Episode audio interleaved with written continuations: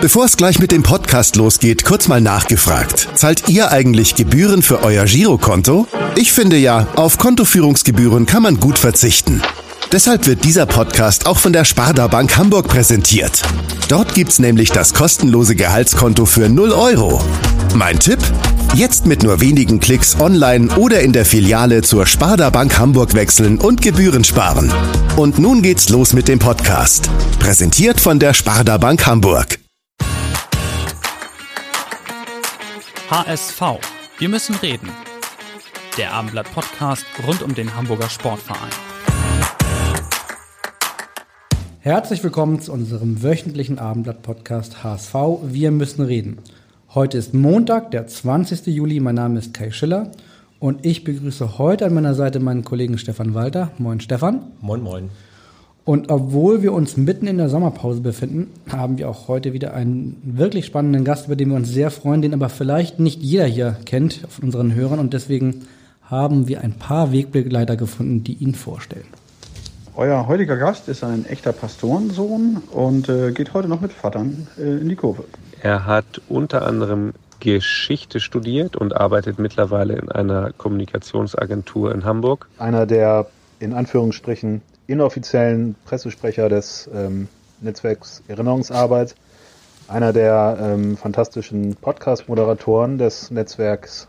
Ähm, es macht unglaublich viel Spaß mit ihm, die unterschiedlichen Themenfelder, die es so im Netzwerk gibt, zu beleuchten.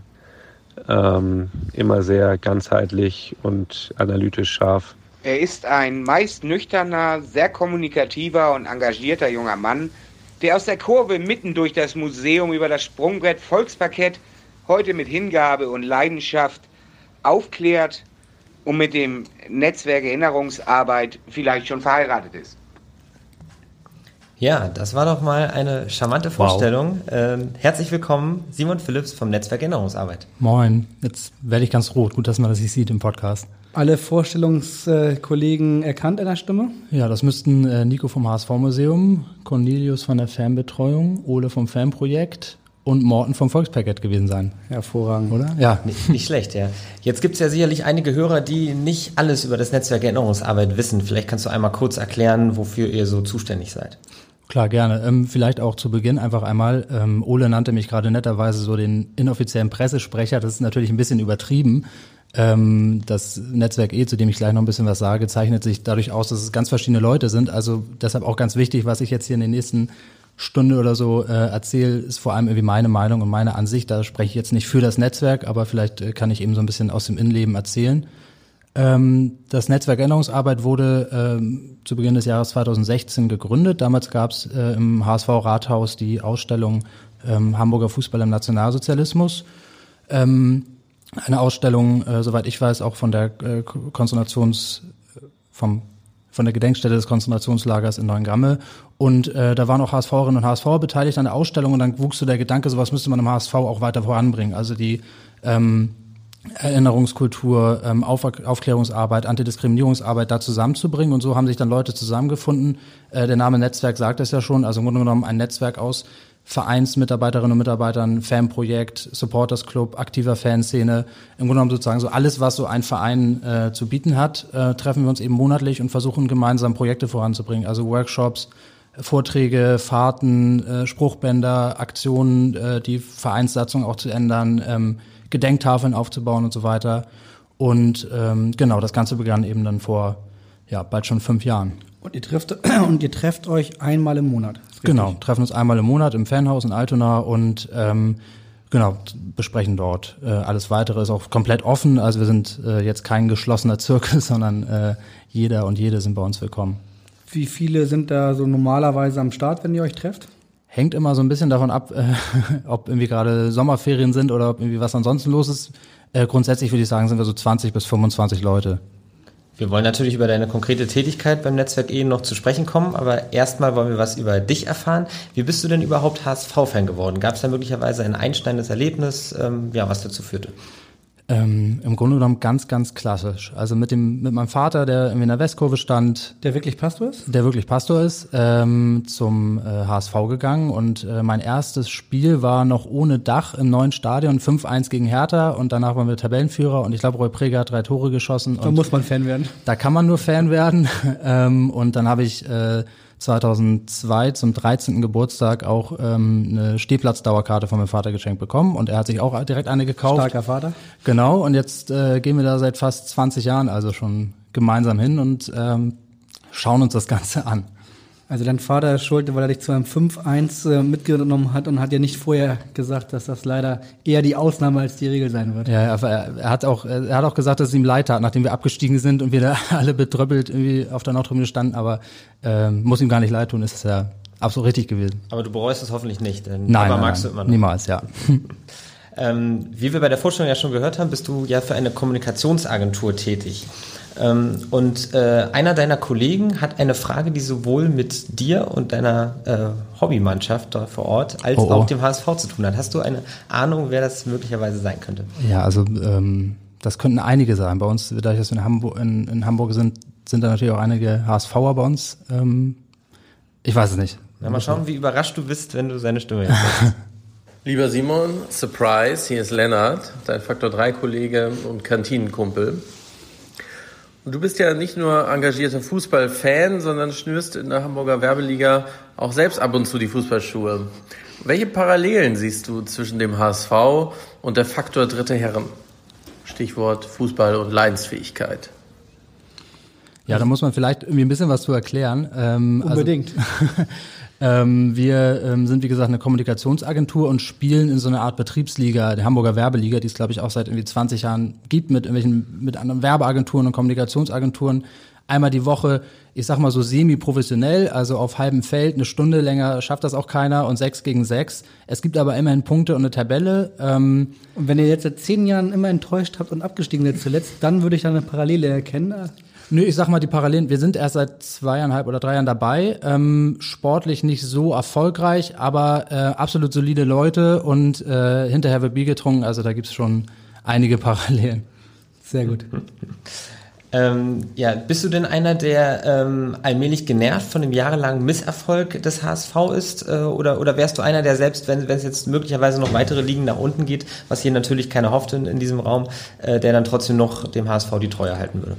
Beides so ein bisschen. Also ich glaube, ich weiß gar nicht, ob das Timo Horn oder so mal gesagt hatte, ähm, wenn der HSV auf der Straße spielen würde, dann würde ich auf dem Bürgersteig stehen. Ich glaube, das gilt für mich auch. Ich, das, da gibt's gar keine Wahl. Das ist ja im Grunde genommen auch das, was einen am Fansein immer so ein bisschen ähm, begleitet und was das Fansein ja auch ausmacht, dass man im Grunde sagt, ich weiß nicht, was in zehn Jahren ist, aber dass ich da irgendwie noch zum HSV gehen werde, das weiß ich. Ähm, bin trotzdem sehr genervt natürlich. Ähm, äh, genau unterhalte mich immer dann sehr gerne mit älteren Leuten und wenn ich dann überlege, dass ich irgendwie 89 geboren bin und der HSV zum letzten Mal 87 was gewonnen hat und wahrscheinlich in den nächsten 20 Jahren auch nichts mehr gewinnen wird, das ist schon ein bisschen frustrierend, aber gleichzeitig, ähm, ja, da spreche ich wahrscheinlich jedem aus der Seele, der auch regelmäßig ins Stadion geht, da geht es dann auch nicht immer nur um die Ergebnisse, sondern auch um das Ganze drumherum, was man jetzt ja auch merkt, wo man nicht mehr ins Stadion gehen kann, merkt man eigentlich erst, äh, dass es ja eigentlich darum geht, irgendwie seine, mit seinen Freunden und Familie und so weiter ins Stadion zu gehen. Darüber wollen wir natürlich am Ende auch noch ein bisschen quatschen. Ähm, du hast ja einerseits eine, eine ganz klassische Fanbiografie, andererseits ähm, bist du natürlich schon, das hörst du jetzt nicht gerne, aber in Anführungsstrichen ein besonderer Fan. Nicht, weil du besonders bist, sondern weil du halt ähm, ehrenamtlich noch eine Tätigkeit nebenbei machst und dich einsetzt für das Erinnerungsnetzwerk. Ähm, du hast eben schon gesagt, seit fünf Jahren gibt's das. Vielleicht erzählst noch einmal, wie du genau dazu eigentlich gekommen bist, warum du für dich entschieden hast, da, ähm, dass du da gerne mitmachen möchtest. Ja, also im Grunde genommen ist es so die für mich die Verknüpfung von zwei äh, Leidenschaften ist ein doofes Wort, aber so zwei Themen, die mich mein Leben lang begleiten. Also zum einen natürlich der HSV und zum anderen habe ich ähm, meinen Zivildienst äh, in Nürnberg gemacht auf dem ehemaligen Reichsparteitagsgelände, habe dort irgendwie Führung gemacht, habe dort pädagogisch gearbeitet mit Jugendlichen, mit Schülerinnen und Schülern. Ähm, und ähm, habe dann Geschichte studiert auch, habe mich äh, im Studium auch mit der Geschichte des Nationalsozialismus beschäftigt, auch mit der Geschichte des HSV im Nationalsozialismus und ähm, hatte schon immer das Gefühl, dass man über den Fußball und auch über den HSV sehr viele Leute erreichen kann, sehr viele Leute gut erreichen kann, besser erreichen kann als vielleicht in der Schule oder woanders. Ähm, und ähm, war dann selber gar nicht bei der Gründung und so weiter dabei, habe dann eben aber davon erfahren, dass es das Netzwerk gibt, habe dann ähm, dorthin geschrieben und äh, genau engagiere mich seitdem dort. Hm. Wir haben da auch noch jemanden gefunden, der es noch etwas genauer wissen will. Du hast seine Oha. Stimme auch schon bei deiner Vorstellung gehört. Moin Simon, hier spricht Cornelius aus dem Bereich Fankultur vom HSV. Das Netzwerk Erinnerungsarbeit profitiert und lebt ja sehr vom ehrenamtlichen Engagement vieler HSVerinnen und HSVer. Das Ehrenamt ist ja grundsätzlich in unserer Gesellschaft und insbesondere in Sportvereinen ein sehr zentrales und wichtiges Thema. Vielleicht kannst du ja noch mal beschreiben, wie damals ähm, oder was damals deine Motivation war, am Netzwerk ähm, mitzuwirken und wie sich die Motivation jetzt auch über die ähm, ja jetzt schon Jahre möglicherweise auch verändert hat, was aktuell so deine Gründe sind, warum du ähm, dich engagierst. Und ähm, wenn du magst, ähm, das fände ich auch nochmal interessant zu hören, wie du das Engagement, du gehörst jetzt auch fast schon zur älteren Riege, auch wenn du es vielleicht nicht hören magst, ähm, aber wie du so die Motivation insbesondere, insbesondere jüngerer ähm, Teilnehmerinnen und Teilnehmer beschreiben würdest. Das würde mich sehr interessieren. Ja, das Soweit war- viele Grüße, Cornelius. Genau, das war Cornelius Göbel, Leitner Fanbeauftragter vom HSV, der netterweise aus seinem Urlaub diese Sprachnachricht geschickt hat. Die erste Frage hast du ja so halb beantwortet äh, schon, würde ich mal sagen. Aber du kannst sie gerne noch ergänzen, bevor wir zur zweiten kommen. Ja, im Grunde genommen, das, was ich eben gesagt habe, war ja so ein Stück weit so die, ähm, äh, die Motivation für mich dort mitzumachen. Ähm, davon abgesehen gibt es natürlich auch noch eine fast persönlichere äh, Motivation und das ist sozusagen das, was ich glaube auch, was das Netzwerk irgendwie ausmachen kann und was es ausmacht, nämlich dass es eben diese ähm, Antidiskriminierungsarbeit im Fußballumfeld, weil ähm, ich ja eben schon erzählt hatte, ich habe irgendwie seit 20 Jahren habe ich eine Dauerkarte und werde die in 20 Jahren auch noch haben und äh, habe dort entsprechend also irgendwie einen Ort für mich gefunden äh, auf der Nordtribüne und ähm, würde mir einfach wünschen, auch wenn das so ein bisschen hippie-mäßig klingt, ähm, dass tatsächlich irgendwie der Verein und die, die Tribüne und so weiter ein Ort ist, an dem erstmal jeder irgendwie hinkommen kann und genau das dort finden kann und egal ob Mann oder Frau oder äh, wo sie herkommen oder woran sie glauben und so weiter. Und ähm, das ist im Grunde genommen auch so natürlich meine Motivation dafür, dass ich irgendwie das Gefühl habe, dass es doch äh, schön wäre und äh, besser auch für den Verein wäre, wenn irgendwie tatsächlich ähm, erstmal alle willkommen sind. Dann bliebe noch Frage 2 von Cornelius. Wie beschreibst du die Motivation jüngerer Teilnehmer bei Netzwerk E? Ja, immer wieder ein beliebtes Thema, unabhängig Ja. vom Netzwerk. Wie hoch ist die Motivation? Ähm, ja, ich bin ja tatsächlich ähm, schon mit, mit 31 Jahren einer der Älteren dort. Ähm, das ist, also ist total super. Also wir haben bei uns irgendwie 17-, 18-Jährige, die noch zur Schule gehen und sich tatsächlich irgendwie nach der Schule ähm, einen Workshop vorbereiten, wo es um die Geschichte des HSV im Nationalsozialismus geht, was wahrscheinlich irgendwie Geschichtslehrer seit Jahren versuchen, denen irgendwie näher zu bringen.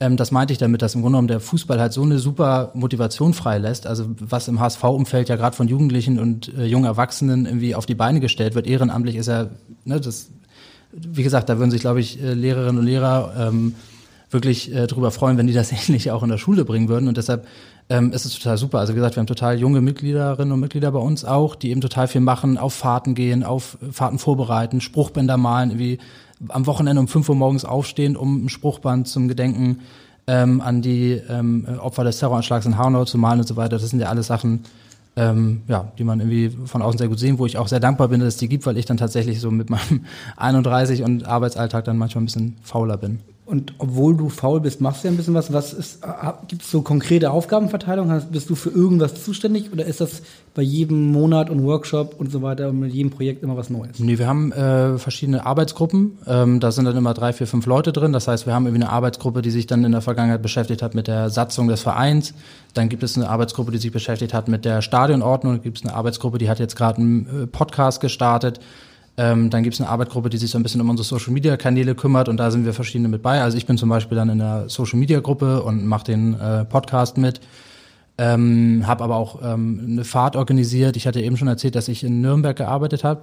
Und ich fand das Thema schon immer spannend, weil in Nürnberg waren eben die Reichsparteitage und da geht es im Grunde genommen um das ganze Thema ähm, ähm, Massendynamiken und Massen und wie verleitet man Massen. Und wie gesagt, da hat die NSDAP ihre Parteitage gemacht, da sind Leute hingegangen, teilweise kritisch dem Nationalsozialismus gegenüber, waren auf diesen Reichsparteitagen und hinterher guckt man sich die Tagebücher an und die sind überzeugte Nationalsozialisten, weil irgendwie das ja was macht mit einem. Und ich habe mir schon damals, als ich in Nürnberg war, gedacht, dass man das doch eigentlich, wem könnte man das besser erklären als Fußballfans? Weil wer kennt das nicht als Fan, dass man irgendwie, was für ein mhm. Gefühl das ist, wenn irgendwie 10.000 Leute das gleiche jubeln oder rufen oder schreien? Ähm, und was macht das überhaupt mit der Gruppe? Und was heißt das für ein Individuum? Und wie, inwiefern kann ich auch in der Gruppe ein Individuum bleiben? Und wie schützen wir Individuen auch in so einer Gruppe? Ähm, da habe ich irgendwie dann entsprechend so eine Fahrt mit vorbereitet und auch irgendwie dann gemacht, ähm, die wir dann äh, geknüpft haben in unser Auswärtsspiel in Regensburg, da das nicht so weit auseinander ist. Jetzt beim letzten Mal oder? Ähm, beim vorletzten Mal.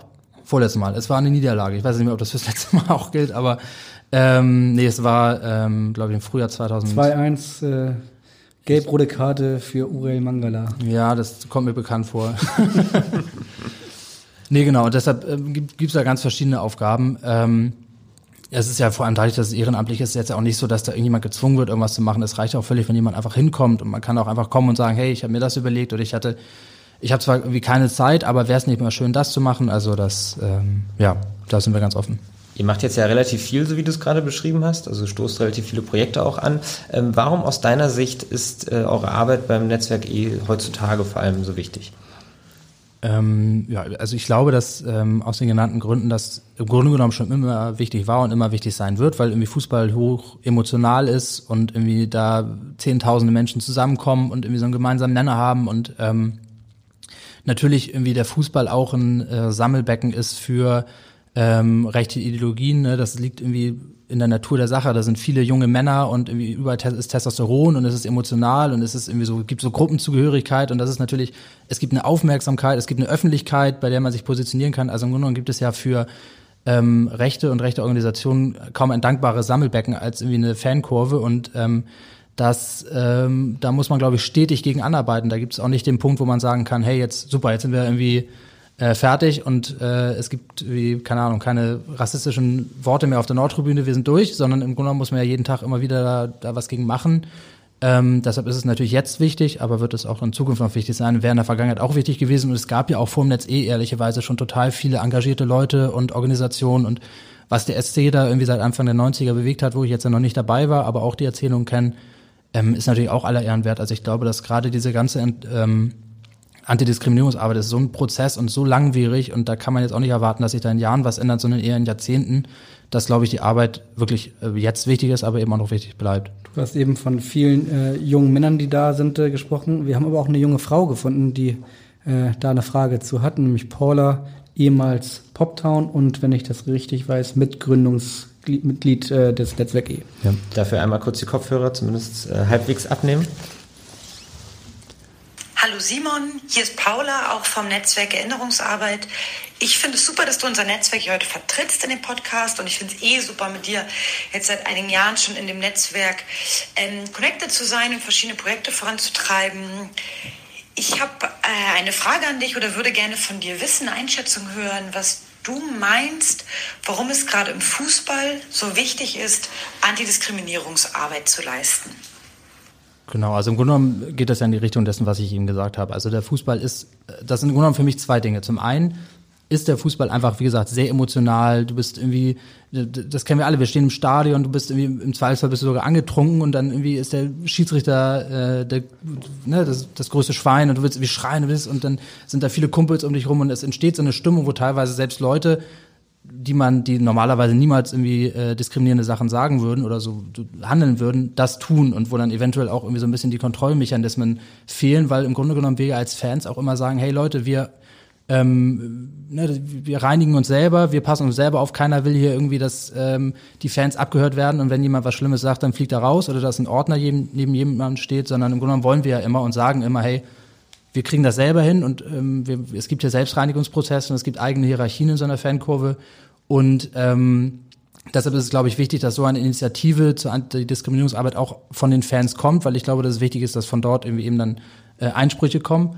Ähm, zur anderen Seite hat natürlich der Fußball einfach eine unfassbare Strahlkraft. Also über den Fußball erreichst du so viele Leute, die du sonst niemals zu fassen kriegen würdest ähm, dass ich einfach glaube, dass das ein sehr guter Weg ist, um Menschen generell mit den Themen, irgendwie wie äh, zum Beispiel ähm, Auferklärung des äh, Nationalsozialismus und so weiter zu, zusammenzubringen. Also wir haben einen Workshop gemacht oder machen den immer noch, bieten den immer noch an, wo wir ähm, der heißt HSV im Nationalsozialismus, da fahren wir dann in äh, die KZ-Gedenkstätte Neuengamme und dann, der ist auch offen für Fanclubs und da hatten wir natürlich teilweise auch HSVerinnen und HSVer dabei, die waren noch nie, die wohnen in Hamburg, sind hier aufgewachsen, waren noch nie dort und haben eben über den HSV einen Weg gefunden, dort irgendwie sich mit dem Thema auseinanderzusetzen, auch irgendwie das Thema irgendwie verständlicher zu machen, ist für uns eine Chance. Also ähm, genau, für mich sind das diese beiden Dinge. Das zum einen, dass der, das Umfeld selbst sehr anfänglich ist für, für äh, Diskriminierung und für Rassismus und zum anderen eben aber auch, dass du darüber sehr viele Leute erreichst. Paula war, Paula war jetzt eben vielleicht auch gar kein schlechtes Beispiel. Sie, sie war bei der Ultragruppierung Poptown dabei.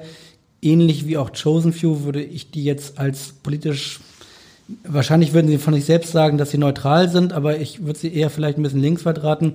Und alles das, was du beschreibst, äh, du bist jetzt 89 geboren und kannst dich wahrscheinlich nicht mehr so richtig an das alte Volksparkstadion erinnern, mhm. aber wenn man so bedenkt, was da sich so äh, für Gruppen gesammelt haben, Westkurve, Block E, ähm, und das mit heute vergleicht, dann muss man schon sagen, ist das äh, ein großer Unterschied, oder? Ja, also ich äh, kenne es ja auch nur aus Erzählungen, aber wenn man mit Leuten spricht, die sozusagen den direkten Vergleich haben, dann ist da auf jeden Fall ein Unterschied. Also allein schon was wie so generell die auch die Zusammensetzung der Leute angeht, die dort ins Stadion gehen.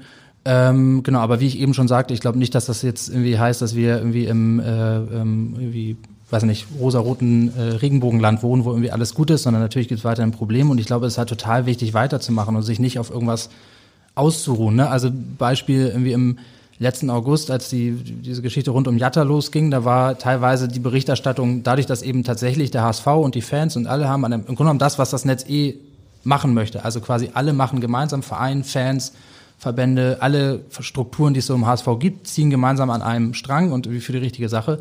Das war wunderbar. Dann hatte man aber teilweise in der Berichterstattung das Gefühl, so nach dem Motto, okay, ja super, dann ist ja der HSV jetzt, ist ja alles gut, dann ist ja alles wunderbar. Das ist natürlich mitnichten so und ähm, ist, glaube ich, auch gefährlich, wenn man den Anschein irgendwie vermittelt, weil man muss irgendwie da, denke ich, immer weitermachen. Der Fall Jatta ist ja jetzt gerade wieder neu hochgekocht. Mhm. Jetzt dachte man eigentlich, du hast ja selbst gesagt, das war im vergangenen Sommer, August, September, da war es ja eigentlich quasi tagtäglich neue Berichterstattung darüber. Dann war es eine ganze Weile lang ruhig und jetzt vor zwei Wochen oder wann das war, ähm, gab es nochmal die, die Berichterstattung über äh, die Hausdurchsuchung. Ähm, was befürchtest du? Kommt da noch irgendwas auf den HSV zu? Vor allen Dingen kommt da irgendwas auf Bakariata zu? Wie empfindest du die ganze erneute Berichterstattung? Ähm, ja, also ich war ähm, zuerst sehr überrascht und dann schwer genervt. Also wie gesagt, ich glaube, dass da auf, auf den HS, was da auf den HSV zukommt, das ist, äh, das, das kann der Verein ab und das ist, der ist auch krisengeschüttelt genug, da damit umzugehen. Ich glaube, vor allem für äh, Bakariata ist das irgendwie eine, eine schlimme Situation und ähm, äh, ja, ich ehrlicherweise, ich bin da, stehe da von außen vor, äh, schüttel den Kopf und äh, wundere mich ehrlicherweise auch so ein bisschen über die ähm, das gefühlt äh, die, die ähm, Ermittlung von einem Boulevardmedium geführt wird und nicht von der Staatsanwaltschaft, beziehungsweise dass irgendwie alles sehr Hand in Hand zu gehen scheint. Das wundert mich, sage ich mal. Ähm, und rein inhaltlich ist es halt so, dass das ähm, erstens die Unschuldsvermutung gilt und zweitens und völlig unabhängig davon, also die, die gerät eh völlig immer in Vergessenheit, die Unschuldsvermutung und völlig unabhängig davon ist mir persönlich auch ehrlicherweise egal, ob der jetzt irgendwie 17 oder 18 oder 35 war, als er eingereist ist, sondern er ähm, hat irgendwie eine schwierige Flucht hinter sich, hat wahrscheinlich irgendwie ziemlich viele schlimme Sachen erlebt, ist ähm, hier angekommen und hat hier eine Heimat gefunden und die soll er behalten. Also da gibt es für mich keine zwei Meinungen. Fans und Funktionäre haben sich ja immer hinter Jatta gestellt ne? mhm. ne? und dafür hat der HSV ja auch viel Zuspruch erhalten, bundesweit mhm. auch. Findest du die Diskussion, die trotzdem über seine Identität entstanden ist, unsäglich? Ähm, ja, wie gesagt, tatsächlich, ich meine, zumal die Diskussion ja irgendwie oft so am Thema vorbeigeht und dann irgendwie teilweise Sachen mit reinkommen, dass irgendwie äh, tatsächlich der Fußball irgendwie mit reinkommt und dass es dann um irgendwelche Spiele geht, die irgendwie anscheinend dann irgendwie doch nicht ähm, äh, hätten angepfiffen werden dürfen und so weiter. Also ich glaube, das ganze Thema ist einfach A, völlig überdreht und B, auch immer mit so einem gewissen Unterton, der wirklich ähm, nicht schön ist, äh, weil da eben ganz viel auch Häme mit bei ist und so. Also wie gesagt, ich finde, das Thema ist doch eigentlich durch und tatsächlich, wie du auch gerade sagtest, ich fand das äh, schön zu sehen, wie der Verein an einem Strang gezogen hat und ähm, würde mir wünschen, dass es auch weiterhin so ist und dass es eben nicht nur so ist, dass wir sagen, hey, ähm, wir glauben dir, Bakary, sondern im Grunde genommen das, was ja auch die Fans im Grunde genommen von Anfang an mit dem Spruchband auch in Chemnitz gezeigt haben, dieses No matter what. Also im Grunde genommen ist völlig egal, was jetzt irgendwie bei irgendwelchen Ermittlungen bei rauskommt, so, du bist jetzt einer von uns und ähm, wir sind hier solidarisch. Dieser Unterton, von dem du sprichst, der wird vielleicht auch deutlich, wenn man jetzt sich das äh, nochmal vergegenwärtigt, was dann das Abendblatt, also was wir letzte Woche berichtet haben, dass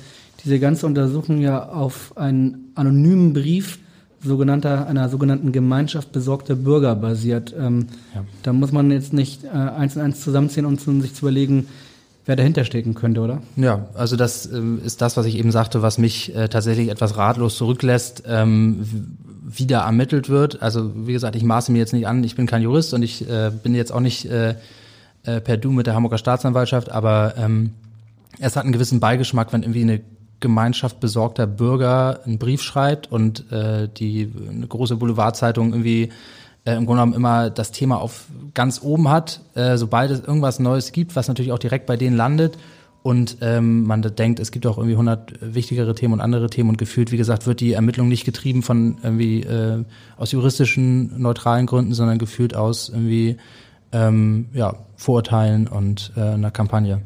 Wir haben äh, Bakary gesagt, dass du heute hier bist und er hat auch eine Nachricht an dich. Hi, Simon. It's me, Baka.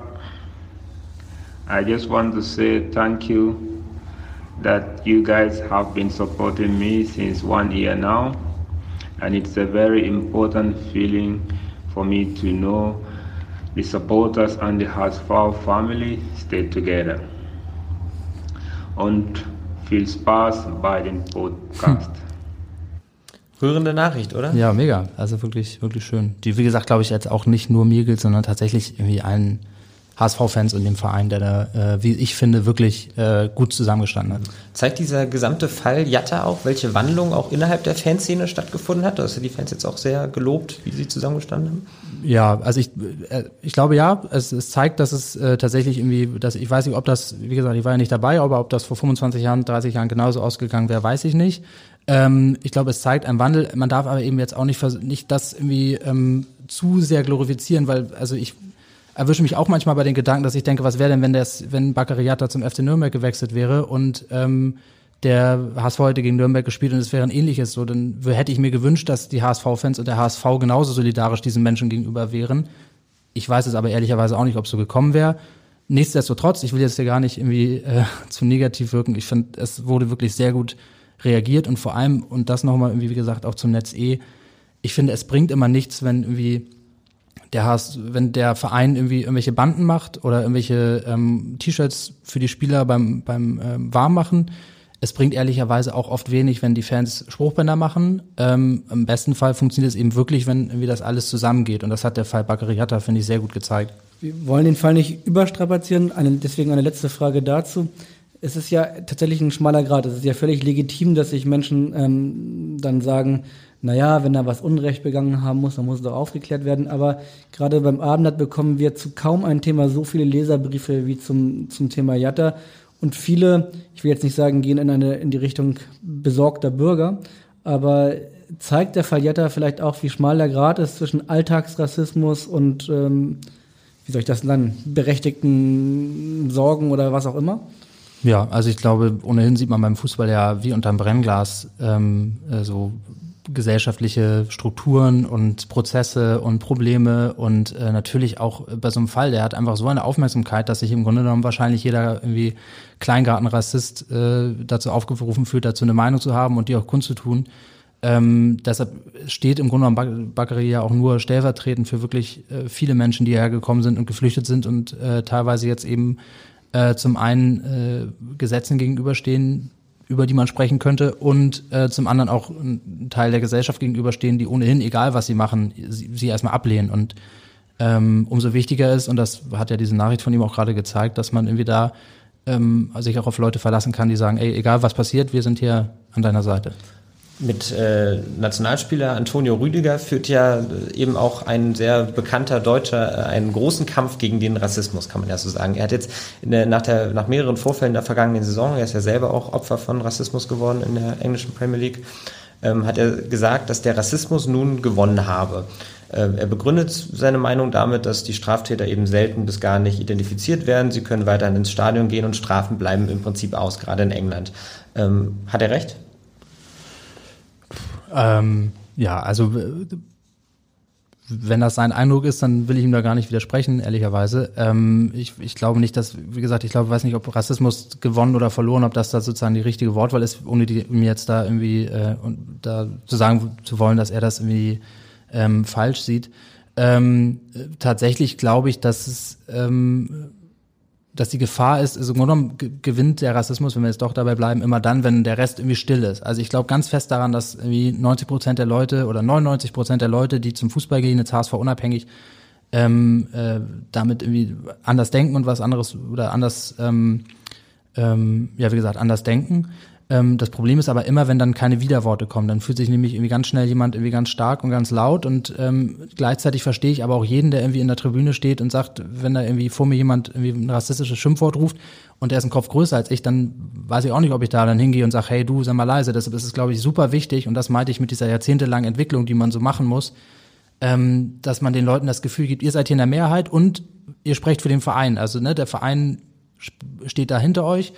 Ähm, und wenn ihr hier den Mund aufmacht, dann sind mit Sicherheit 20, 30 Leute um euch rum, die äh, auch den Mund aufmachen. So, das ist, glaube ich, ganz wichtig. Und ich erhöre tatsächlich, dadurch, dass wir beim Netz eh eben auch Anlaufstelle für viele solche Sachen sind, dass sich die Arbeit der letzten Jahre dahingehend schon aufzeigt, dass tatsächlich wir immer mehr Geschichten hören, auch zum Beispiel von der Nordtribüne oder aus Gästeblöcken, wo Leute gesagt haben, ich bin jetzt mal aktiver dazwischen gegangen und war ganz überrascht. Auf einmal standen 15 Leute um mich rum und haben gesagt, ja genau, richtig so. Und ähm, das ist, finde ich, so eine ganz, ganz gute Geschichte. Und ich weiß nicht, ob äh, Rüdiger das damit meinte, aber im Grunde genommen ist das eben das Wichtige. Und nochmal, ich glaube, dass es, es kann ja kein Weg sein, dass jetzt neben jedem Fan Ordner liegt. Das muss schon von den Fans selber kommen. Stichwort Widerworte, die, soll, die sollte es ja im Bestfall nicht nur auf der Tribüne geben, sondern eben auch von den Aktiven. Mhm. Und die gab es jetzt ja zum Beispiel beim, beim äh, Fall George Floyd, wo Fußballer dann nach Toren, Trikot hoch und mit, mit politischen Botschaften. Das wird ja eigentlich vom DFB überhaupt nicht gerne gesehen, dass man politische Botschaften auf dem Feld sieht. In diesem Fall hat der DFB ein, zwei und noch sogar drei Augen zugedrückt. Ähm, Fans stehen ja normalerweise oft dem DFB sehr kritisch gegenüber. Wahrscheinlich auch nicht ganz zu Unrecht. Ähm, wird das trotzdem anerkannt, dass, ähm, dass da der DFB ähm, versucht hat, irgendwie nicht milde zu, zu zeigen, ist das falsche Ausdruck, sondern einfach den Menschenverstand gebraucht? Oder ähm, wie würdest du das bewerten?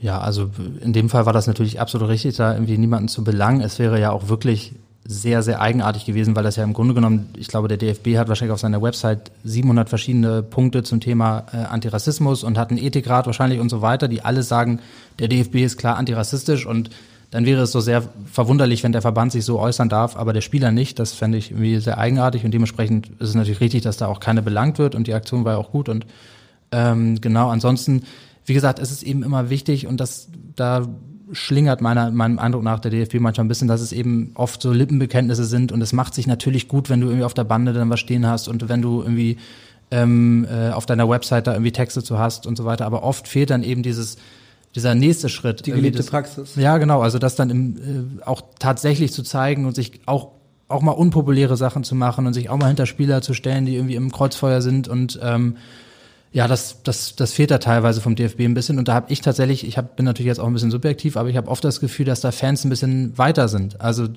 das irgendwie im Grunde genommen, wenn das zahlt sich auch auf die Funktionäre weiter aus. Ne? Also ähm, wenn jetzt irgendwie ein Herr Tönnies, was der Anfang des Jahres oder Anfang der Saison so äh, gesagt hat, da gäbe es wahrscheinlich innerhalb von Fangruppen viel größere Diskussionen darüber, den rauszuschmeißen und der könnte sich irgendwo nicht mehr blicken lassen und so. Und ähm, da habe ich oft das Gefühl, dass gerade auf Seiten der Verbände und Institutionen und Clubs und Clubs äh, die die Mühlen etwas äh, langsamer malen und es oft bei Lippenbekenntnissen bleibt. Wie politisch ist denn der Fußball aus deiner Sicht? Also stößt gerade der DFB da auch mit seinem Vorhaben, politische Botschaften eigentlich ja zu untersagen, da auch mal an seine Grenzen? Ja, also ich glaube, dass da gibt's, also ich habe ja nun auch Politik und Geschichte studiert und da gibt's ja hunderttausend Beispiele. Also natürlich ist der Fußball politisch. Das sind, da treffen sich irgendwie zehntausende Menschen im Stadion und Millionen gucken zu und ähm, da, das ist per se quasi politisch und es wird ja oft genug auch politisch missbraucht. Also äh, wie viele, da muss man nur die Geschichte der Olympischen Spiele angucken oder wo eine WM stattfindet und wo nicht und äh, wer wo spielen darf. Also das ganze Umfeld ist so politisch und auch so anfällig dafür, politisch missbraucht zu werden, ähm, äh, da braucht man gar nichts zu tun, als sei es nicht politisch. In der Regel verteidigt unsere Gesellschaft ja politische Botschaften, die unseren Werten entsprechen, äh, so wie jetzt gerade im Fall George Floyd zum Beispiel. Wenn es aber politische Botschaften sind, die nicht unseren Werten entsprechen, ne? ich denke da zum Beispiel an ein Foto von Mesut Özil mit äh, Erdogan, mhm. ähm, dann ist der Aufschrei meistens recht groß und äh, es werden dann auch schnell Konsequenzen gefordert. Findest du das genau ein richtiges Zeichen oder fehlt da möglicherweise die Gleichberechtigung? Ähm, ja, also Aufschrei und so weiter. Ich, generell um den Fußball herum, das muss ich euch beiden nicht erzählen, sind Debatten oft ein bisschen ähm, polemisch und wild und äh, schießen ein bisschen übers Ziel hinaus, was gerade bei dieser Thematik, glaube ich, niemanden weiterbringt. Ähm, in dem Fall, glaube ich, ist es natürlich verständlich, dass wenn man sagt, man einigt sich auf gewisse Werte und jemand bewegt sich irgendwie außerhalb dieser Werte, dann ähm, ähm, das dann zu kritisieren. Aber dann muss man eben so ehrlich sein und auch kritisieren, warum man irgendwie eine WM in Katar unterstützt und warum man irgendwie äh, eine korrupte FIFA unterstützt und so weiter. Also ich finde, das meinte ich gerade mit diesen unpopulären Meinungen. Also dann wird oft ähm, auf einfache Ziele eingeschossen und wenn dann Mesut Özil hinterher sagt, dass er natürlich auch irgendwie dann rassistisch beleidigt wurde, dann fehlt auf einmal die Solidarität und dann, ähm, das meinte ich eben auch mit diesen Lippenbekenntnissen. Also sobald es irgendwie einfach ist, sich zu positionieren, macht man das. Und wenn es schwieriger wird, dann duckt man sich ein bisschen. Dann habe ich mal einen schwierigen Fall für dich. Ähm, jetzt letzte Woche auch eine große Debatte. Manuel Neuer ist im Urlaub. Äh, hast du ja wahrscheinlich auch gelesen, mitbekommen. Singt äh, laut mit ein kroatisches Lied. Erstmal Respekt, dass er so gut Kroatisch kann, aber egal. ähm, einer dann, wie es danach herausgekommen ist, äh, rechtsextremen kroatischen äh, Gruppe ich würde jetzt bei Manuel Neuer nicht unterstellen, dass er wusste, was der, was der Textinhalt betrifft. Nichtsdestotrotz kam danach die äh, Debatte auf. Nachdem er das dann wusste, könnte man ja als Kapitän der deutschen Nationalmannschaft, kann man da von ihm verlangen, dass er dazu Stellung nimmt und äh, sein, sein, sein Urlaubsevent sozusagen einordnet? Oder sagst du, pass auf, ähm, der ist im Urlaub und der weiß wahrscheinlich wirklich nicht, was er da gesungen hat und dann ist auch mal gut. Wie ist da deine, deine Einstellung zu? Ähm, ja, also ich habe diesen Fall tatsächlich nur irgendwie aus Überschriften verfolgt, aber ähm, ich, ich natürlich der, meiner Meinung nach hätte er sich dazu äußern müssen. Wie gesagt, ich glaube jetzt auch nicht, und das meinte ich gerade mit diesen Debatten, die gerade, wie gesagt, im Fußball oft so ermüdend sind. Also dass dann irgendwie, es heißt, Manuel Neuer ist irgendwie Nazi oder so, das ist ja, nein, also würde ich jetzt nicht sagen. Ich glaube auch nicht, dass er Kroatisch kann oder wusste, was er da singt. Ähm, wenn er Kroatisch kann, wäre ich sehr überrascht oder beeindruckt tatsächlich. Ähm, äh, aber nichtsdestotrotz muss ja klar sein, dass er irgendwie als Kapitän der Nationalmannschaft auch irgendwie ein äh, Idol ist. Wir haben eben davon gesprochen, wie viele junge Menschen und Jugendliche der Fußball anzieht. Und dann ist es, finde ich, Pflicht, wenn man das hinterher rauskommt, und da wird ihm wahrscheinlich auch irgendein Manager gesagt haben, du übrigens hier in Deutschland ist gerade ein Thema, ähm, dann finde ich, ist es absolut Pflicht, dass man sich dazu äußert, weil ich glaube, so jeden äh, ähm, ja, man muss sich so klar positionieren, weil wenn, sobald es ein bisschen, man ein bisschen nachlässt, ähm, öffnet man wirklich die Türen für, für weiter schlimmere Sachen. Deshalb glaube ich nicht, dass man ihm einen Vorwurf machen kann, irgendwelche, wahrscheinlich betrunken irgendwelche Lieder mitzugrölen, ähm, aber man kann durchaus einen Vorwurf machen, wenn man hinterher merkt, was das für Lieder waren und sich dazu nicht äußert als Person des öffentlichen Lebens. Besprecht ihr solche Themen ein, die jetzt nicht unbedingt Bezug zum HSV haben, eigentlich auch beim Netzwerk E?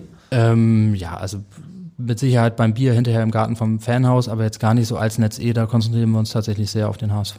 Du hast gesagt, Manuel Neuer ist eine Person des öffentlichen Lebens. Ähm, das sind ja die HSV-Spieler auch alle. Mhm. Ähm, würdest du dir manchmal mehr Support auch äh, von den sozusagen in Anführungsstrichen Promis wünschen, also von den Spielern, den Verantwortlichen, oder sagst du, nö, das ist genauso, wie es eigentlich sein müsste?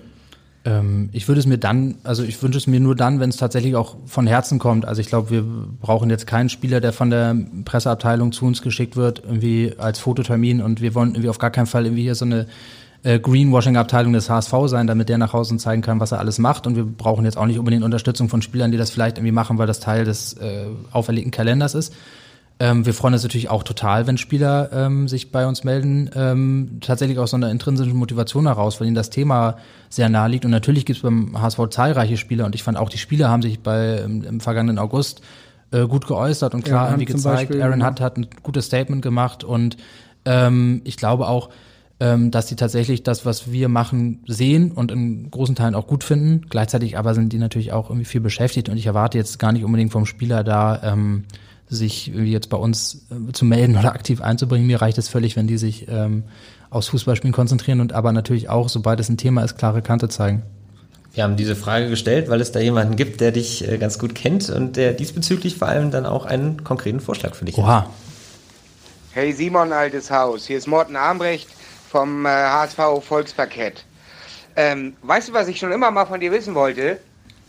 Wenn du einmal die Chance bekommst, für eine Veranstaltung von Netzwerk Erinnerungsarbeit dich in die Haut eines großen HSV-Idols zu äh, schlüpfen, wer wäre das? Mit welchem Idol würdest du am liebsten mal vortragen?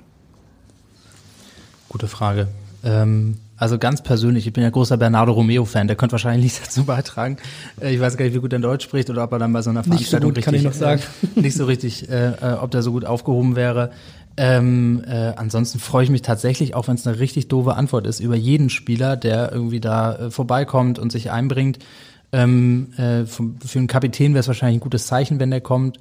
Und ähm, ja, wie gesagt, ansonsten freue ich mich über jeden und äh, würde mich am meisten über Bernardo Romeo freuen, aber dann wahrscheinlich nicht über das Netz eh reden, sondern über Tore und es gibt ja nicht nur Spieler, sondern es gibt ja jetzt auch einen neuen Trainer beim HSV, Daniel mhm. Thun. Im Vorgespräch hast du gesagt, ähm, so wie die meisten HSV-Fans war es natürlich äh, am Boden zerstört nach der Saison, enttäuscht, wütend, keine Ahnung, ob ich die Worte jetzt wieder richtig wiedergebe. Dann ja. kam Daniel Thun und das hatte ich so ein bisschen äh, wieder wieder an das Gute glauben lassen, um das mal vorsichtig zu formulieren. Ähm, warum? Weil sportlich gesehen hat ja Daniel Thun auch keine Bäume ausgerissen mit Osnabrück.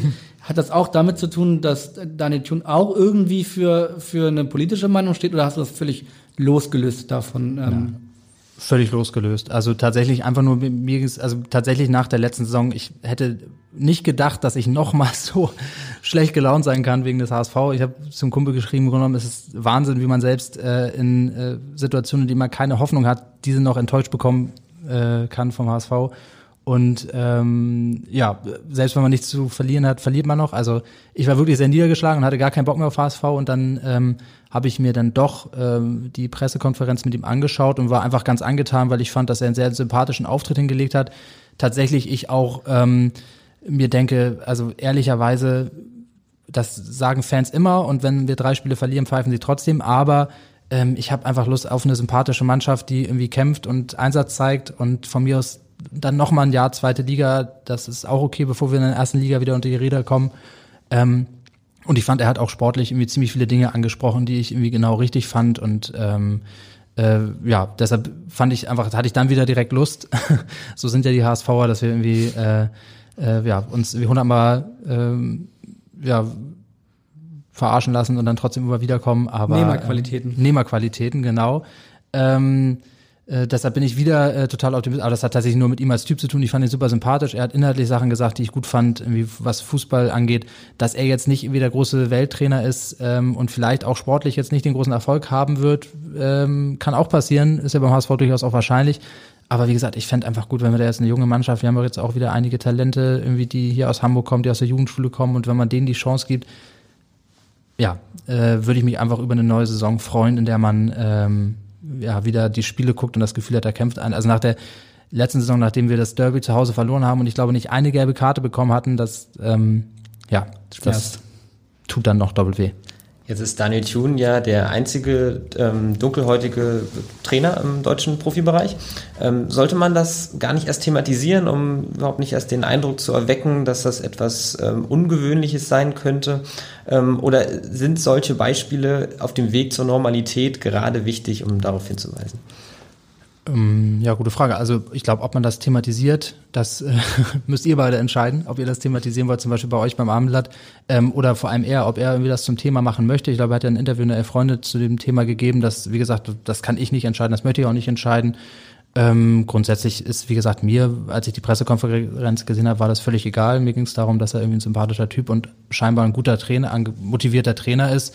Ähm, und ähm, ansonsten, ja, ich habe vor ein paar Wochen einen Artikel darüber gelesen, tatsächlich, der mal gegenübergestellt hat, wie viele Menschen in Deutschland Migrationshintergrund haben und dann wurden mal so die DAX-Vorstände angeguckt, wie viele dort mit Migrationshintergrund sitzen. Also ich glaube, das ist nicht äh, ein reines Fußballproblem, sondern eher strukturell, dass quasi äh, je weiter oben man kommt, desto ähm, ja, weniger divers wird es dort. Das ist mit Sicherheit so. Und trotzdem ist mir durch die Verpflichtung von Daniel Thun aufgefallen, wie stark das Problem dann doch am Ende des Tages im Fußball ist, weil das, also ich persönlich habe mir da vorher gar nicht so große Gedanken gemacht. Es mhm. gibt ja wahnsinnig viele dunkelhäutige Spieler. Es gibt einen einzigen dunkelhäutigen Trainer und es gibt meines Wissens nach gar keinen dunkelhäutigen äh, Vorstand oder, oder Sportvorstand oder, oder ähnliches. Und da fragt man sich halt, wie kann das sein? Weil normalerweise ist es ja oft so, dass Dunkelhäut, äh, das mhm. nicht dunkel, dass, dass Spieler generell dann irgendwann Trainer werden oder äh, Manager werden oder sowas. Warum ist das in dem Fall nicht der Fall? Tja, ich glaube, da kann man wahrscheinlich äh, Soziologiearbeiten zu schreiben. Das könnte ich jetzt so gar nicht beantworten. Also ich kann auch nur wiedergeben, was ich lese. Und ich habe vor ein paar Tagen einen Artikel darüber gelesen, dass ähm, ähm, wo mal so ein bisschen auch die Fußballkommentatoren untersucht wurden und wie ein Spiel kommentiert wird und dass es dann halt tatsächlich so ist, dass ähm, weiße Spieler immer besonders, ähm, ne, die, die haben eine Spielintelligenz und die sind äh, spielen so ne, sehr intelligent und bei den anderen da geht es dann sehr um Physis und dann sind das so die die Kämpfer und so weiter. Also ich glaube, es gibt generell einfach, das meinte ich auch mit dem Fußball unterm Brennglas, da zeigen sich so viele Dinge, die glaube ich sich quer durch die Gesellschaft ziehen. Also das ist tatsächlich natürlich ein Thema, aber wie gesagt, ich bin jetzt auch kein äh, Soziologe oder äh, habe das jetzt auch nicht so untersucht, dass ich da mehr zu sagen könnte. Du wurdest ja auf den letzten beiden Mitgliederversammlungen recht politisch, nachdem zunächst im Jahr 2018 ja ein Antrag ähm, äh, abgelehnt wurde, in dem es darum ging, dass AfD-Mitglieder vom Verein ausgeschlossen Ich glaube, zurückgezogen wurde. Äh, zurückgezogen, oder, Entschuldigung, ja, äh, hast du recht, ist zurückgezogen worden äh, kurzfristig, weil die Aussicht auf Erfolg gering war. Das war nee, ich, also wenn ich es richtig weiß, dann war es vor allem so, dass ähm, der nicht ganz klar formuliert war und tatsächlich wir uns dann, das war auch, ich weiß weil wir uns da auch nochmal zu geäußert hatten und ähm, dann eben so ein bisschen die Überlegung, das war so ein bisschen richtiger, richtige Idee, richtige Richtung, aber so ein bisschen übers Knie gebrochen und wir hatten uns dann gesagt, lass uns doch lieber nochmal ein Jahr Zeit nehmen und nochmal neu vorbereiten. Also das war wenn ich es recht erinnere, so die, der Hintergrund der, des Zurückziehens des Antrags. Hm. Ein Jahr später gab es dann einen neuen Anlauf von dem Antragsteller und ja. äh, der Peter ist dann Gottschalk. auch, äh, Peter Gottschalk, genau, und der ist dann auch angenommen worden. Mhm. Ähm, und jetzt soll der Verein sich aktiv äh, eben gegen Diskriminierung äh, zur Wehr setzen. Mhm. Ähm, jetzt könnte man ja eigentlich meinen, dass das selbstverständlich ist, oder? Ja, ähm, ist es, ähm, war es nicht immer und wird es nicht immer sein. Also, es gibt ja das eine, das ist das, was selbstverständlich richtig sein sollte und das andere ist dann die Realität und ich glaube, es macht durchaus ab und zu mal Sinn, ähm, das Ganze auch nochmal niederzuschreiben und das ist auch das, was ich vorhin damit meinte, dass man den Fans auch so ein bisschen Argumente und äh, so weiter an die Hand geben muss, wenn die sich tatsächlich irgendwie im HSV-Umfeld äh, mit solchen Leuten irgendwie auseinandersetzen, dass man dann halt ganz klar eben sagen kann, sorry, aber guck dir einfach die Vereinssatzung an, da steht das doch drin, du hast hier nichts zu suchen. Und dann, ne, deshalb ist es wichtig, dass man sowas nicht nur sagt und wie gesagt nicht nur irgendwie das Lippenbekenntnisse sind, sondern dass das irgendwie ganz klar auch in der Vereinssatzung steht. Ihr habt das ja zu eurem Projekt im Netzwerk E gemacht, hast ja eben gerade selber erzählt, dass, dass ihr das nochmal ausgearbeitet habt, darüber geredet habt, wie man das am besten formulieren kann. Ähm, was die Projektarbeit bei euch im Netzwerk E betrifft, hat nochmal der Kollege Timo Horn eine Nachfrage. Moin Simon, viel Spaß beim Podcast vom Abendblatt. Hier ist Timo vom Supporters Club. Auch wir sind Teil des Netzwerk Erinnerungsarbeit. Wir kennen uns auch durch die Arbeit im Netzwerk. Ähm, genau, deswegen habe ich auch gleich eine Frage an dich. Was ist für dich das wichtigste Projekt, was vom Netzwerk Erinnerungsarbeit durchgeführt oder geplant wurde? Ähm, das würde mich mal interessieren, wie du das einschätzt. Äh, viel Spaß noch und äh, ja, immer weiter so. Ne? Bis dann, ciao. Immer weiter. Immer weiter. Ähm, ja, danke Timo. Ich glaube, das ähm, kann man nur ganz subjektiv beantworten. Also vielleicht an dieser Stelle auch einmal, wir haben wirklich ähm, jetzt in den letzten Jahren, ähm, ja wie gesagt, diese Workshops gemeinsam mit der ähm, Gedenkstätte des Konzentrationslagers Neuengamme durchgeführt, Fahrten nach Nürnberg und nach Bochum und Gelsenkirchen und ähm, äh, diese Vereinssatzung hatte die eben angesprochen. Wir haben Veranstaltungen gemacht wie Kinofilme und Vorträge und ähm, haben gemeinsam mit dem Verein auch irgendwie dafür gesorgt, dass wir eine Gedenktafel jetzt im Stadion haben. Das ist sehr, sehr schwer, da irgendwie ein persönliches Highlight rauszupicken. Ich fand tatsächlich ähm, alles rund um den ähm, ersten Spieltag dieses Kalenderjahres sehr schön. Das war äh, Ende Januar gegen Nürnberg und das war ähm, 27. Januar ist ja immer der Jahrestag der Befreiung des Konzentrationslagers in Auschwitz und ähm, da ist es ja schon länger so, dass der Fußball diese Aktion ähm, äh, nie wieder hat, dass ähm, die, Fuß die Profifußballvereine sich da eben an diesem Spieltag klar äußern und das ist so ein Motto-Spieltag. Und in der Vergangenheit war es oft so, dass es dann, wie gesagt, dann wurde das irgendwie 30 Sekunden Trailer eingespielt auf der äh, auf der Anzeigetafel mit dem Ton, den eh keiner versteht im Volksparkstadion und dann war das wieder vorbei. Und tatsächlich hatten wir schon länger gesagt, da muss man doch irgendwie wirklich mal irgendwie gemeinsam was machen. Und ich fand in diesem Jahr war es wirklich so, da ähm, gab es vorher ein äh, Banner auf dem Spielfeld, die Spieler haben sich alle geäußert, es gab einen Einspieler, es gibt dieses Love Hamburg Hate Racism Graffiti im Stadion, es gab ein begleitendes Spruchband auf der Nordtribüne.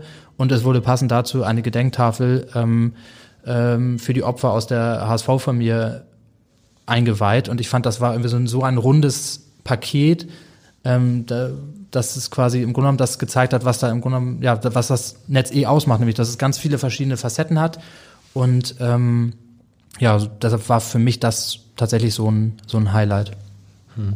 Wir machen äh, einen kleinen Sprung und wollen über die Rolle von Traditionsvereinen im Fußball sprechen. Die erste Frage zu dieser Thematik wollen wir dir aber nicht selber stellen, sondern übergeben das Wort. Moin Simon, äh, mich interessiert deine professionelle Einschätzung. Ist die Zuschreibung Traditionsverein heute eher Makel oder Auszeichnung?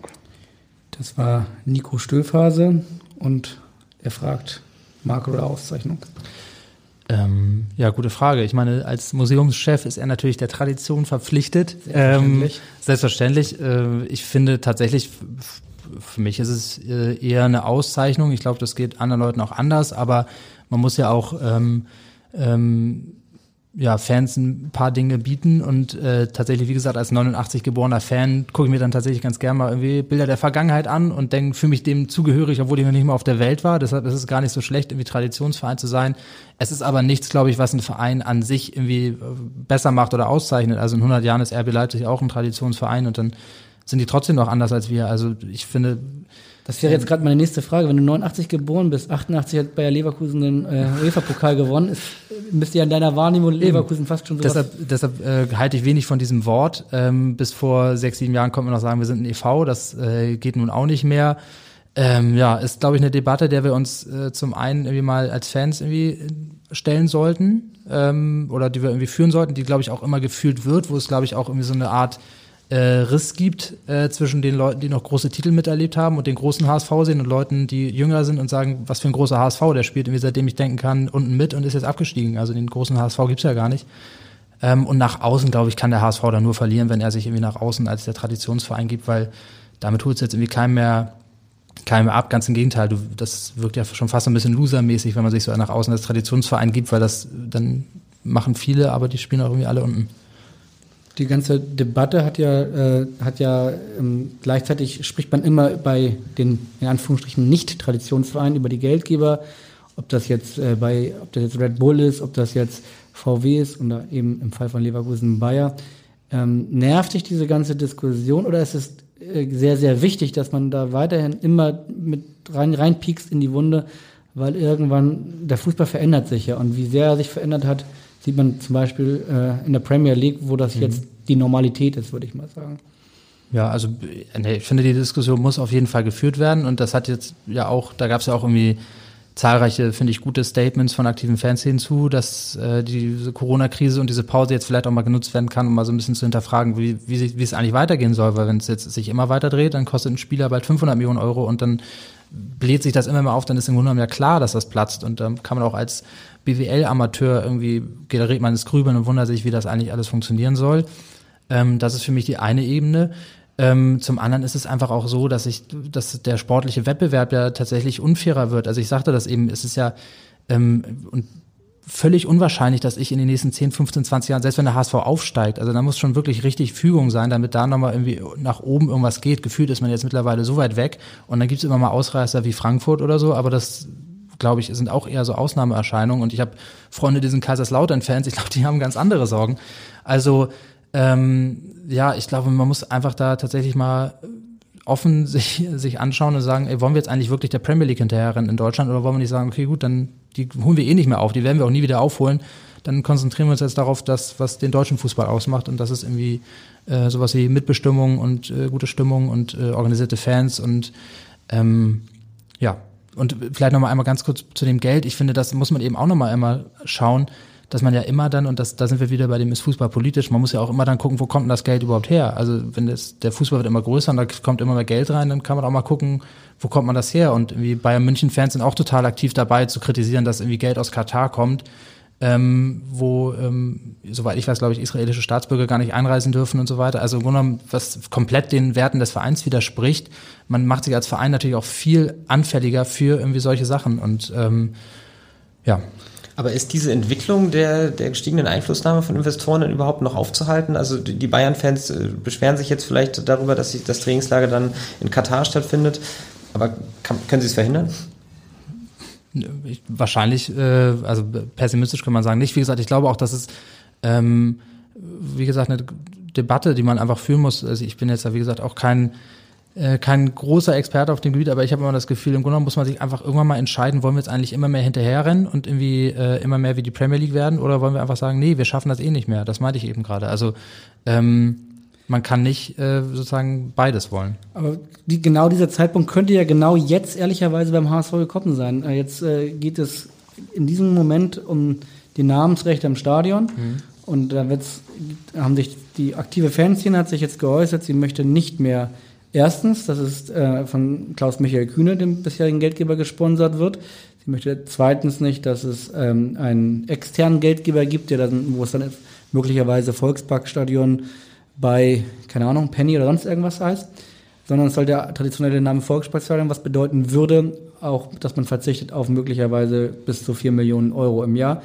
Da wird es aber auch andere Fans geben, die sagen, seid ihr noch ganz dicht, dann verlieren wir den Wettbewerb. Mhm. Ähm, wo siehst du dich in diesem Spannungsfeld? Ähm, ja, ich sehe mich da persönlich eher bei, bei ersterem, weil ähm, ich auch ehrlicherweise das Gefühl habe, also ähm, beim HSV hat es in den letzten zehn Jahren, und wie gesagt, ich habe jetzt seit 20 Jahren eine Dauerkarte gefühlt, irgendwie nicht so richtig am Geld gemangelt oder sozusagen nicht, es war immer Geld zum Ausgeben da, es wurde nur halt sehr, sehr viel falsch ausgegeben und für vier Millionen Euro kriegst du heute wahrscheinlich auch keinen äh, nicht einen Zweitligaspieler mehr und dann ist das Geld weg und dann war das irgendwie wieder ein Fehlkauf und das Geld ist weg, aber im Grunde genommen das was irgendwie äh, identifikationsstiftend ist, ähm, das ist dann weg. Und das ist eben so ein Riesenproblem. Das haben wir jetzt ja auch. Ich meine, wie gesagt, ich war ja auch dann bei der ganzen Auslieferungsdebatte und so weiter, da war ich auch schon dann mit dabei und so weiter. Und was da dann eben quasi für Geld alles weggebrochen ist an Sachen, mit denen man sich irgendwie identifizieren konnte als Fan, ist, glaube ich, wie gesagt, mit Geld gar nicht aufzuwiegen. Und deshalb verstehe ich auch zu sagen, hey, wir können, wir können alles verkaufen und dann noch bessere Spieler kaufen. Wahrscheinlich kaufen wir eh wieder schlechte Spieler und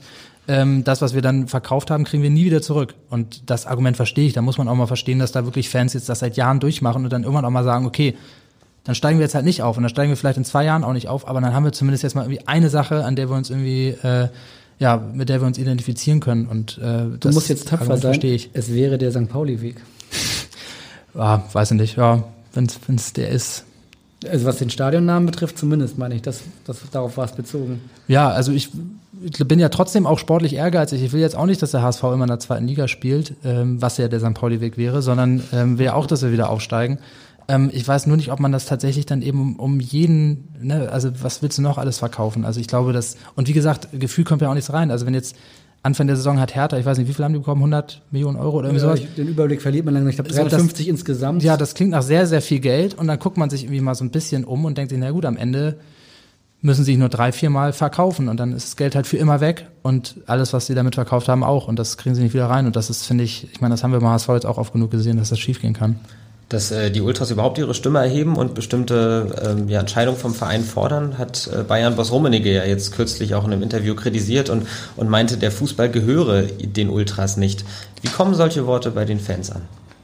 Ich, ich kann das nicht für die Fans sprechen, ähm, kann nur für mich sprechen. Äh, ich finde grundsätzlich alles, was irgendwie mit Fußball gehört, A oder B zu tun hat, relativ schwierig. Das natürlich Fußball gehört irgendwie erstmal gar keinem, kann jedem. Das meinte ich ja damit, dass es irgendwie für jeden offen und jeder kann hin. Und ich habe ehrlicherweise eher das Gefühl, dass der Herr Rummenigge das Gefühl hat, dass es ihm gehört und er da irgendwie sagen kann, wem es nicht gehört. Und ähm, ja, das meinte ich eben auch mit irgendwie komischen Debatten. Das bringt ja nun irgendwie keinen Menschen weiter, da, da überhaupt drüber zu reden. Also was, wem, der Fußball gehört ja erstmal jedem, jeder kann dahin, jeder sollte dahin gehen dürfen und können und äh, wenn der Rummenigge das nicht möchte, dann äh, weiß ich nicht, ist das glaube ich sein Problem. Ja, auf jeden Fall ein sehr spannender Podcast, mal mit Karl Rummenigge über Fankultur zu sprechen. Ähm ja, ich habe, äh, ich weiß auch früher beim Volksparkett war doch mal Uli Hoeneß, ich habe glaube, der weiß zumindest noch so ein bisschen was äh, zum Bereich Fankultur, hatte zumindest damals das Gefühl, ich glaube mit Herrn Rummenigge ist da, weiß nicht, ob der überhaupt irgendwie was weiß, aber äh, hat wahrscheinlich viel Meinung. Wir haben noch eine, äh, eine, eine externe Frage sozusagen an dich äh, zum Bereich Fankultur beziehungsweise zum Bereich Fangesänge. Ja, hier ist Ole vom HSV Fanprojekt. Und meine Frage an Simon ist folgende. Was ist der ähm, nervigste, schlimmste Fangesang, den du in deiner Zeit beim HSV bisher erlebt hast und warum? Hm, gute Frage. es wandelt sich ja auch immer so viel. Und manchmal findet man Sachen gut, die man hinterher nicht mehr gut findet. Ähm, gute Frage. Ich fand früher tatsächlich dieses ähm, UFTA irgendwie hat fand ich immer ein bisschen. Uf, fand der, ich, uf, der Täter, ja, das fand ich irgendwie immer komisch, aber ähm, fanden ja auch viele Leute gut, war ja auch okay. Man hat sich immer gefreut, weil das hat man gemacht, wenn man Und gewonnen wenn, hat. Wenn ein Tuba da Ähm, der Vorsänger gegeben hat und gibt mir ein U, das war schon immer ganz witzig. Das war schon ganz witzig, ja. Ansonsten fand ich das immer eher so ein bisschen karnevalsmäßig und ich fand, wir haben mit Karneval ja eigentlich nichts am Hut. Ähm, ansonsten, äh, ja, finde ich, ja, bin ich da relativ äh, zufrieden mit den Gesängen, auch wenn ich irgendwie je älter ich werde, mich da weniger dran beteilige. Ähm, ähm, bin ich da sehr mit zufrieden und ich sage mal so ehrlicherweise die die wirklich schlimmen Gesänge äh, von denen dann Leute berichten, die natürlich irgendwie länger zum HSV gehen als ich, habe ich in der Bandbreite so auch äh, glücklicherweise nicht mehr mitbekommen mit irgendwie U-Bahn-Lied und äh, ähnlichen Gesängen. Noch nie gehört? Ähm, habe ich einmal gehört tatsächlich. Ich glaube, das war mein erstes Auswärtsspiel 99 oder so in bei 1860. Ich weiß nicht, aber ich erinnere mich auch nur noch dran, weil ich mich gewundert habe und mein Vater mir das dann erklärt hat.